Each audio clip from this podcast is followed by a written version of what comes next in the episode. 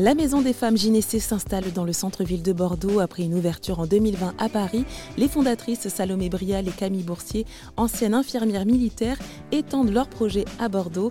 Ce lieu dédié à la santé féminine de la puberté à la ménopause, mais aussi au bien-être des femmes, se situe dans un ancien bâtiment de 300 mètres carrés.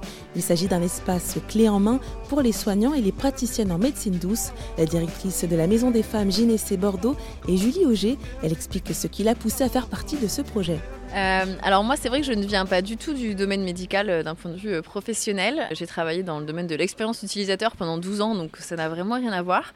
En revanche j'ai de par mon expérience personnelle côtoyé le, monde médical d'assez près et notamment enfin, mon mari et moi avons fait un parcours PMA pour avoir notre, notre fille et donc c'est vrai que moi pendant ce, parcours il y a, y a, plein de moments en fait où j'aurais eu aimé m'orienter vers euh, des professionnels euh, que je sentais en tout cas euh, sachant sur ces problématiques d'infertilité. Et clairement, sur Bordeaux, c'était assez compliqué de les trouver. Et donc, en ça, je, me suis dit, j'aurais rêvé à, cette époque avoir un lieu comme Gynécée.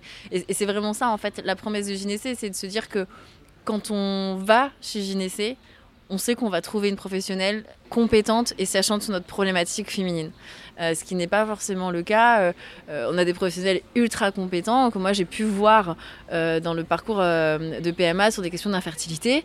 Mais en fait, on se rend compte vite en séance que cette personne n'a jamais entendu parler de FIV, n'a jamais entendu parler de transfert d'embryon, etc.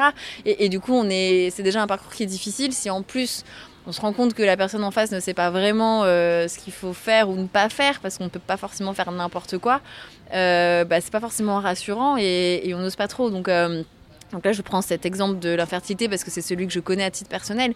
Mais en réalité, ça, euh, ça, existe sur plein de sujets. Quand on, on pense à l'endométriose, mais quand on pense, je vois le domaine de la périménopause, il y a plein de choses qu'on peut faire pour accompagner ces femmes et dont elles ne sont pas forcément au courant. Et, et bien justement, ça m'amène à vous demander qu'est-ce que c'est la périménopause?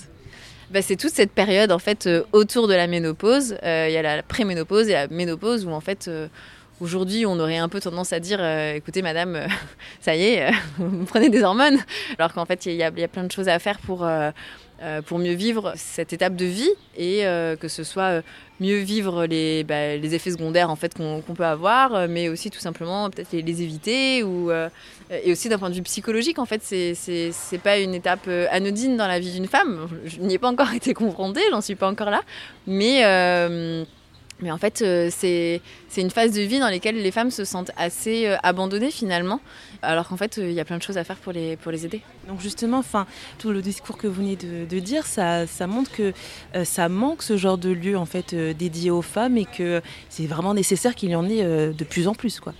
Ouais, vraiment, je pense que, et, même quand moi je vois des initiatives un peu similaires qui peuvent naître, nous ce qu'on dit, c'est au contraire, c'est chouette si ça permet de faire bouger les choses. Et, et moi je le vois aussi dans, ne serait-ce que dans mon entourage, etc. Quand, euh, si je prends l'exemple, par exemple, aujourd'hui, dans l'endométriose, qui est un sujet dont on parle beaucoup, euh, moi, il y, a plein de personnes euh, que j'ai pu côtoyer qui ne savaient même pas qu'on pouvait aller voir un ostéo, qu'on pouvait faire des choses en naturo, etc. Donc, il y a à la fois avoir le lieu euh, pour s'orienter vers les bonnes personnes, mais il y a aussi informer. Euh, euh, il y a aussi cette vocation, et d'ailleurs, euh, euh, je l'évoque en, même temps, mais Gynécée, il y a aussi une plateforme digitale, en fait, sur laquelle on, peut trouver toutes les, informations. Il y, a, des conférences, il y a, des consultations en ligne possibles, etc. pour trouver les, réponses à ces questions.